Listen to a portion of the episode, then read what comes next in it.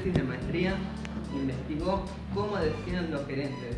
Hoy nos va a presentar Alfredo Bustelo, uno de los gerentes que aportaban su tiempo, conocimientos y experiencias en la investigación que dio origen a cómo decían los que deciden. Buenas noches. Como dijo Julián, hace cinco años comencé con una investigación que tenía como objetivo conocer cómo deciden los gerentes.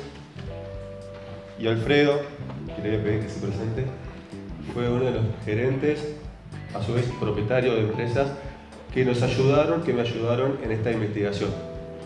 Alfredo, presentate. Bueno. Eh, se entiende como en tu casa. Bueno, gracias. Buenas noches a todos. Este, bueno, ante todo agradecerle a la invitación a, a Cecilio. Eh, la idea eh, es un poco contar la, la, experiencia y basado y orientado principalmente a esto que es la toma de decisiones. Desde un punto de vista netamente privado, mi vida transcurrió en lo que es eh, el ámbito privado, eh, con un perfil de ingeniero civil, pero la vida, como a todos seguramente les va a pasar, lo lleva por caminos extraños. Y eh, de pasar eh, a estar de gerente en empresas muy grandes, en época que no había internet, interconectar plantas era toda una hazaña, que lo logramos. Eh, pasamos de golpe a ser eh, gerente de recursos humanos por esas cosas de la vida. Y ahí fue donde aprendí a escuchar a la gente durante tres años en una empresa que tenía 1.500 empleados.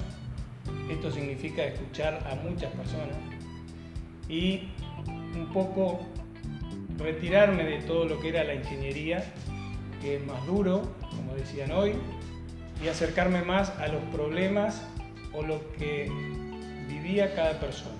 En épocas de crisis esto es tremendo, pero eh, hay que aprenderlo, sobre todo si uno acepta desafíos, que fue lo que me pasó en toda la vida, toda la vida que fue siempre querer aprender más y no limitarme a la, a las matemáticas, a la física o la química, sino siempre no tenerle miedo a otras disciplinas. Luego de tres años en recursos humanos pasé a ser gerente contable, no por eh, distintos sueldos, no se sumaban los tres sueldos, sí los tres cargos, con lo cual era gerente de sistemas, gerente de recursos humanos y gerente contable. Y aprendí a cerrar balance. Todo esto, que en ese momento era padecerlo, porque realmente cuando alguien de la matemática pasa a la contabilidad y a los recursos humanos, son cosas muy distintas al principio. Después uno se da cuenta que hay que relacionarlas para poder crecer.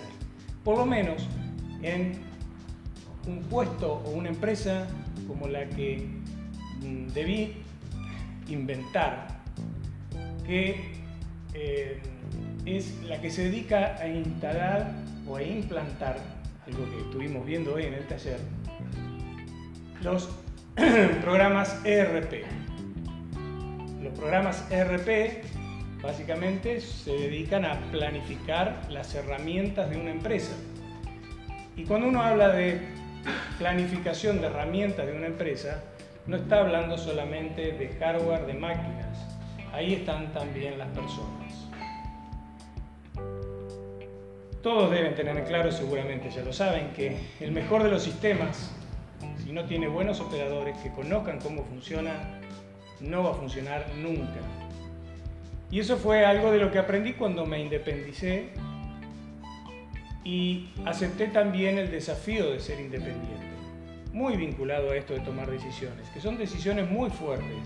Trabajar, pasar de ser empleado a tener una empresa en forma independiente cuando uno no sabe qué es lo que va a pasar es una decisión fuerte. Pero muchas veces hay que bueno, tener confianza y lanzarse a eso para ver si realmente ese era el camino.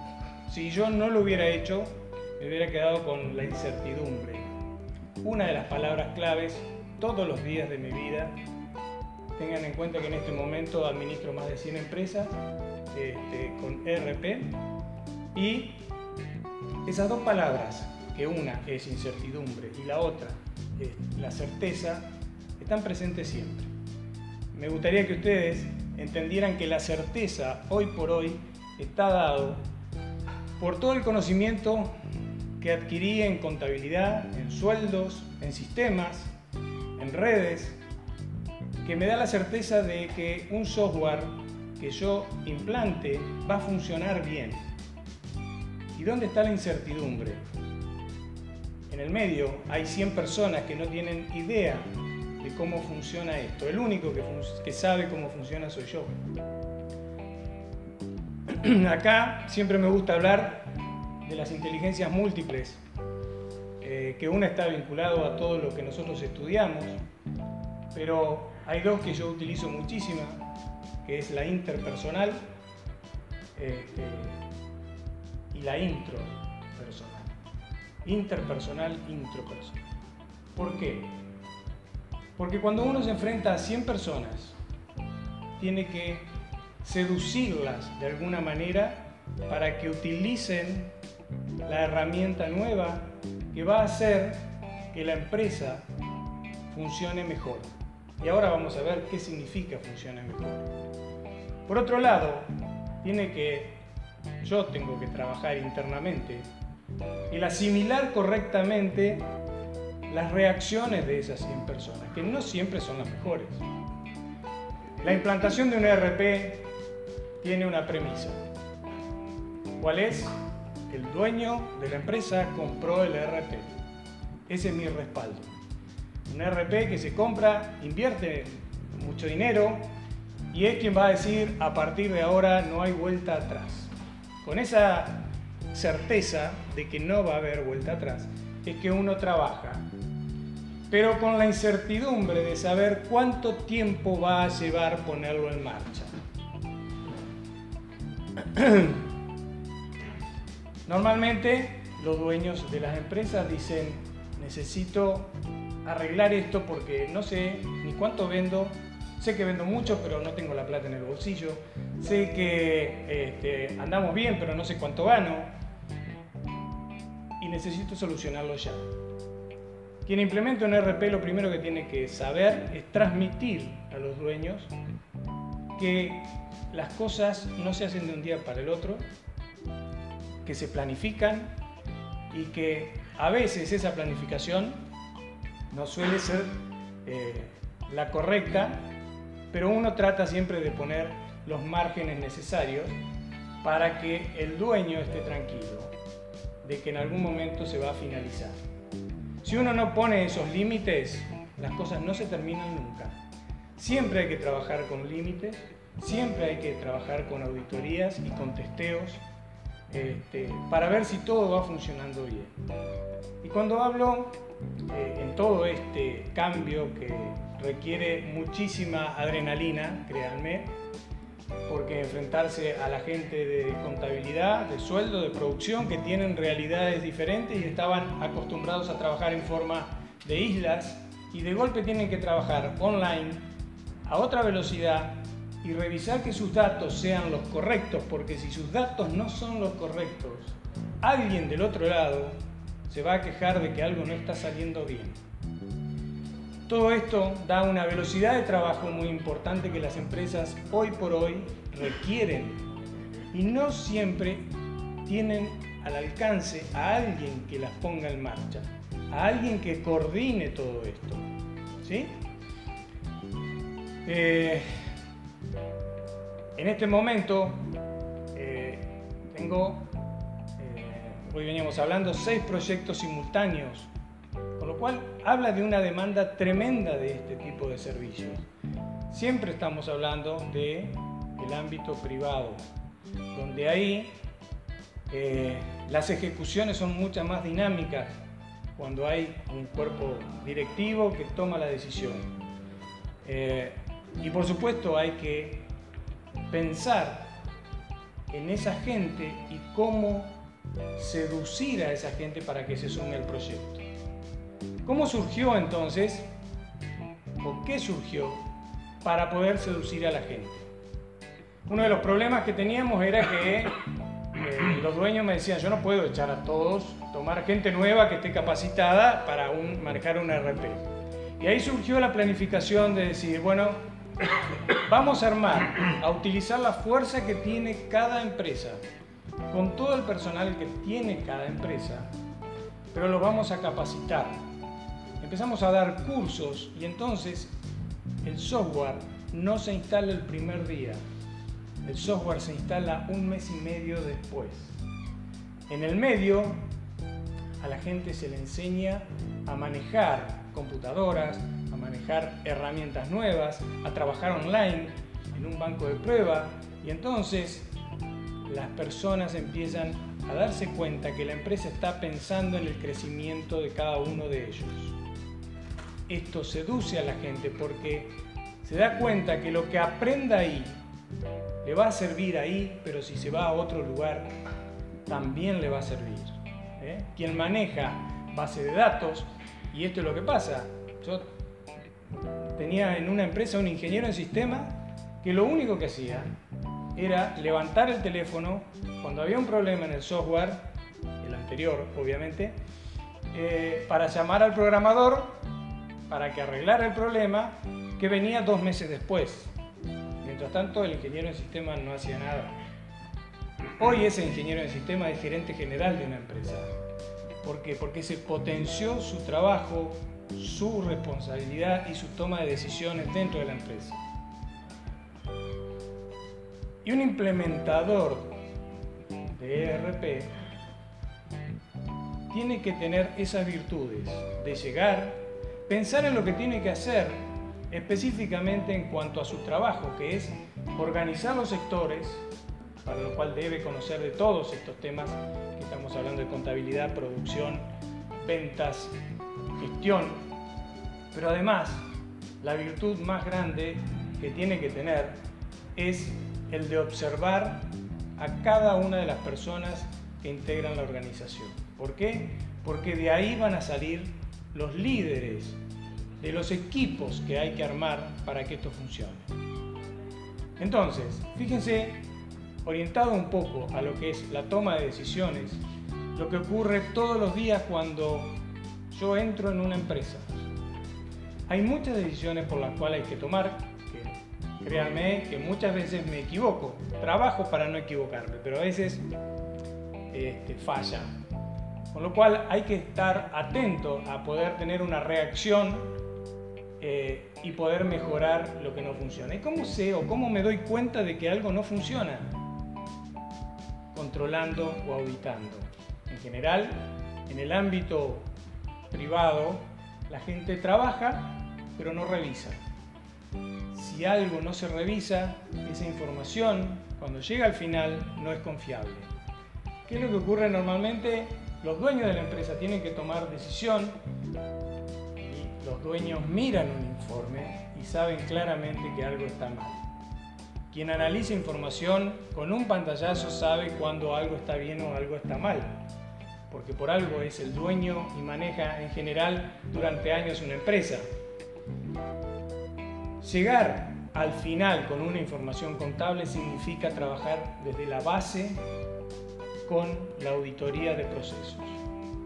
Entonces, todo este trabajo involucra toma de decisiones todos los días, pero no solo mía, sino de cada uno de los sectores que involucran a una de las empresas, a cada uno de los sectores, perdón, hace que el conjunto funcione.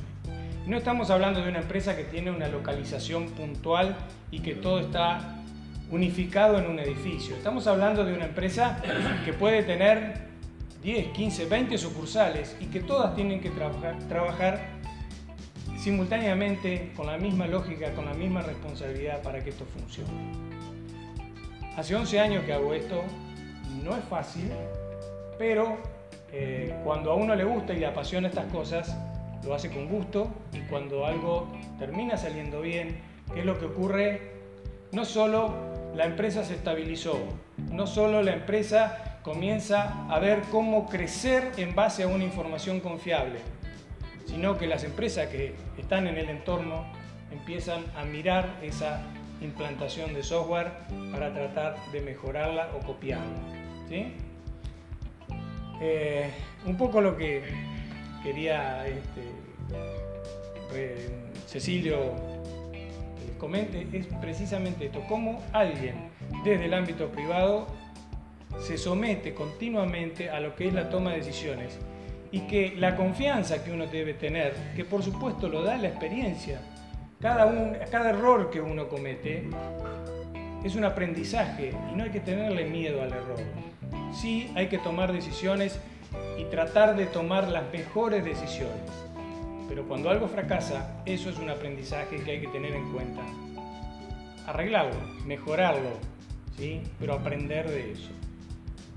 Así que bueno, mi experiencia un poco resumida es eh, en el ámbito privado cómo todos los días se toman decisiones, eh, se aprende todos los días y quizás no hay que limitarse, por lo menos a quien quiera tener una orientación eh, en lo que es el armado de empresa, de diferentes temas, sin ser por ahí especialista o limitado a la parte de, de sistema eh, o de programación. También he programado, pero la programación me permite detectar un buen programador. ¿eh? La parte de recursos humanos me permite detectar un buen gerente de recursos humanos o un buen contador. Y eso es lo que tiene que hacer por ahí muy cercano al perfil de un ingeniero en sistema, en un ingeniero industrial, que entrando ha visto de todo, pero no se ha especializado en nada. Pero eso le permite armar equipos, que es la forma única de que toda la empresa trabaje coordinado para poder crecer. te preguntaría, ¿cómo aprendiste a decidir? Bueno, en mi caso fue por una cuestión de, necesidad, porque eh, estudiando ingeniería me pasaron eh, de todo un poco.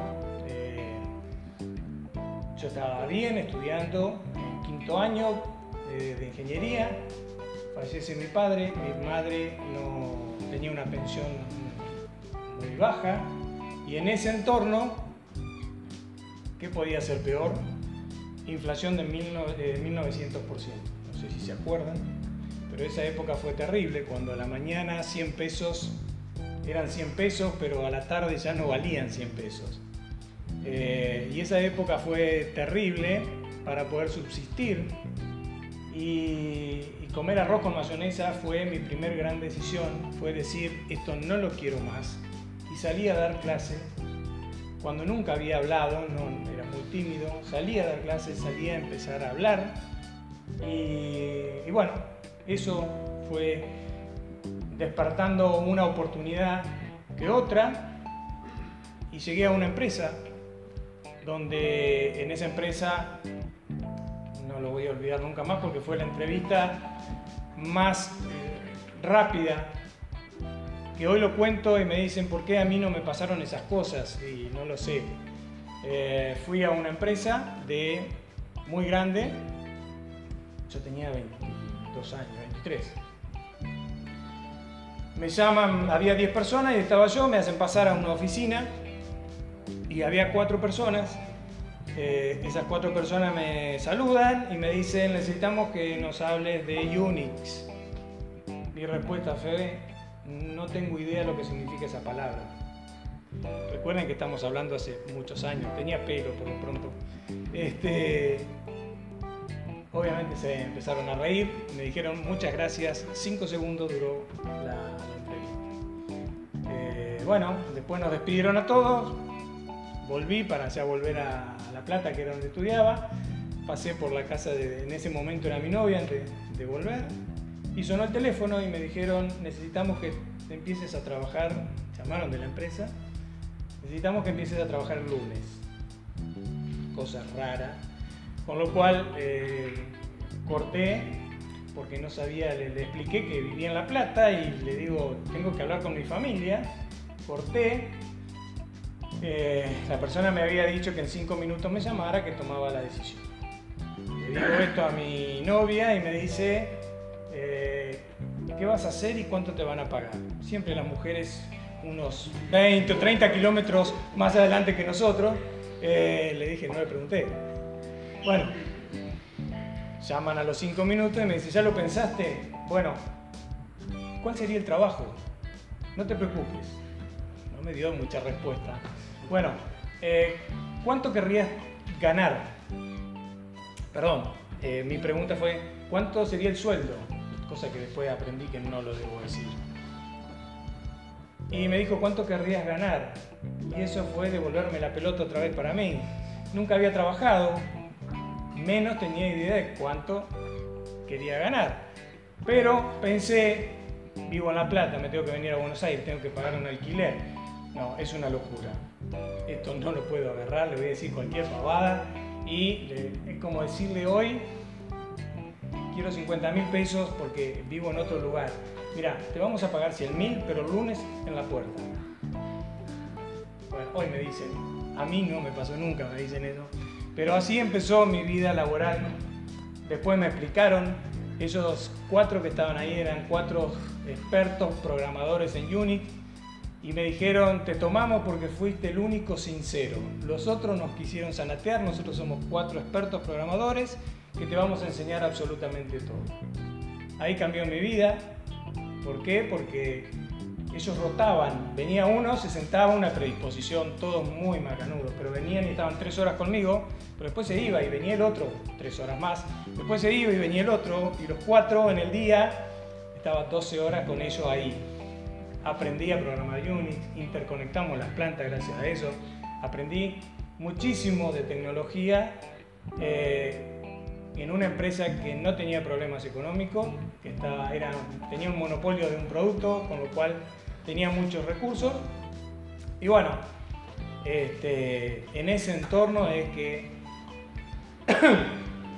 eh, fui metiéndome en el mundo laboral la, vida nunca es color de, rosas eternamente.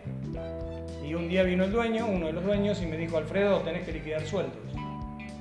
Eh, yo le dije, lo mío es sistema, porque he aprendido, esta gente me ha enseñado de todo, soy experto en servidores. Y me dice, mira, te lo voy a decir de otra manera. Me acabo de pelear con el que liquida sueldos y se fue. De los que veo acá, el único que puede liquidar sueldo sos vos. Así que te pido, andá y liquidar sueldo. 1.500 personas, día 10, el día 15 se pagaba primer quincena. Mira, le digo, cuando ustedes me pagan, yo me meto en el bolsillo del sobre, no sé ni lo que hay escrito y me voy a mi casa. Te lo voy a decir de esta manera. Si vos no liquidas sueldo, nadie cobra sueldo. Y vos estás entre los nadie. Listo, me paré y ahí fue mi comienzo con sueldos. ¿eh? De lo cual estuve tres años y aprendí recursos humanos y a liquidar perfectamente sueldos, sobre todo el mío.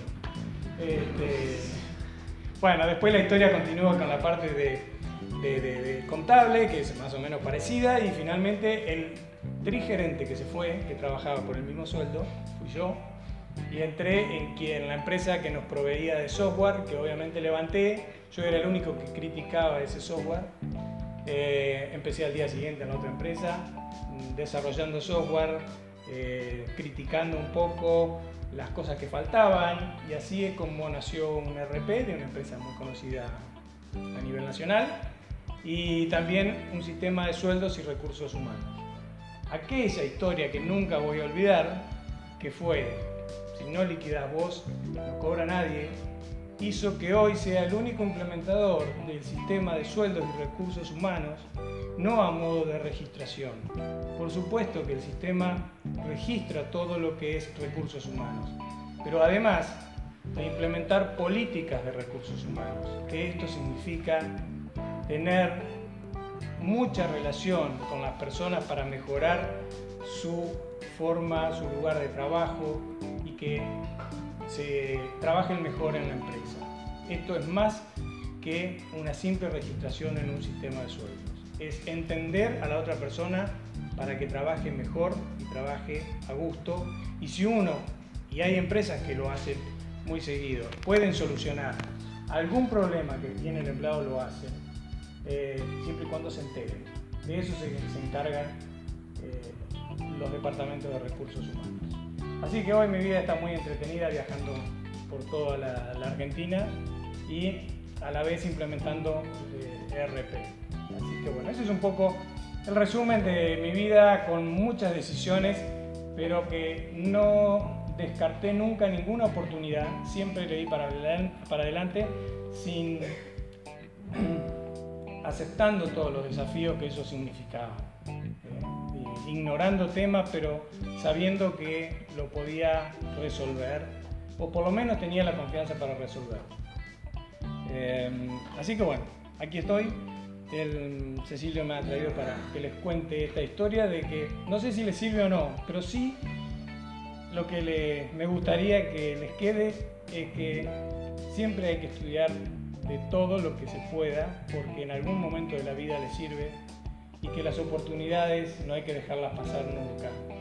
Aún cuando ustedes crean que en una situación en particular no hay oportunidad, se generan oportunidades. Una simple.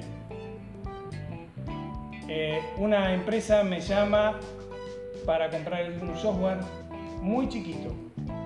Podría no haber ido, pero fui. Me atendieron en un lugar que parecía un baño. Abrí mi notebook, le muestro el sistema de sueldo más chico y la persona que estaba delante mío me dice, pero ¿qué más tenés? Porque este me parece que nos queda chico. Y ahí le mostré los sistemas más grandes. Y esta persona me dijo, eso es lo que queremos. Y de ahí me fui y me llevaron a conocer la verdadera empresa. Una empresa muy grande, con tres plantas, con transporte, con todo lo que se les ocurra. Eh, y ese año eh, obtuve el premio a la mayor venta en toda Sudamérica de los productos de la empresa. Y fue una oportunidad estuve a punto de desecharla, pero no lo hice por esto de allá voy. Así que bueno, gracias por todo. Esto es un poco lo que eh, mi experiencia, espero que le sirva a alguien Bien, eh, les cuento, eh, así como me ayudó en la tesis, Alfredo eh, fue, uno, fue el único que me acompañó a la primera jornada, como deciden los que deciden, que dimos en la UTN de Concepción del Uruguay. como anécdota y pensando en lo que está pasando del tiempo, ¿no? en la UTN de Concepción lo habíamos planificado para tres horas del viernes y tres horas del sábado. Y pasó esto que nos está pasando ahora, de que empezamos a trabajar sobre las experiencias y demás, y el viernes se fueron cuatro horas, y el sábado fueron cuatro horas, y seguíamos charlando con, alumnos y con quienes participaron en esta jornada. Eh, yo creo que es algo muy enriquecedor. Eh, te agradecemos eh, tu presencia y como les digo a todos los que participan en esta jornada y mis alumnos en el aula y demás, y mi ayudante la querida Karen, todos tenemos riquezas. Lo importante es descubrirlas y sacarlas hacia adelante y compartirlas. Por hoy, nada más. Y bueno, les damos las gracias por, escucharnos.